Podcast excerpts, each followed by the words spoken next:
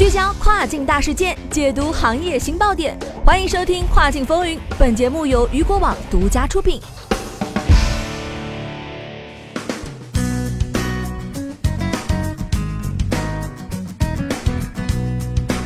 Hello，大家好，欢迎大家收听这个时段的跨境风云。接下来将带您一起来了解到的是，印度电商新规限制电商平台直接或间接影响商品价格，十四天内处理退货退款。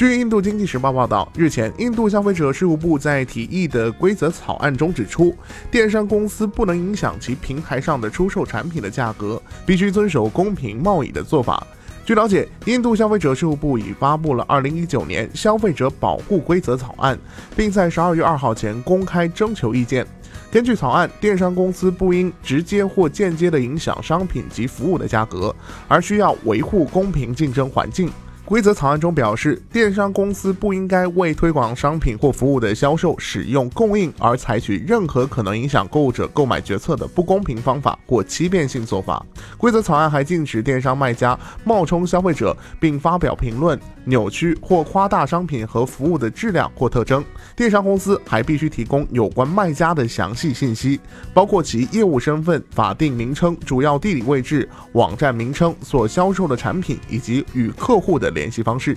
根据草案，电商公司应确保保护客户的个人信息身份，并确保此类数据的收集、存储和使用符合2008年信息技术法的规定。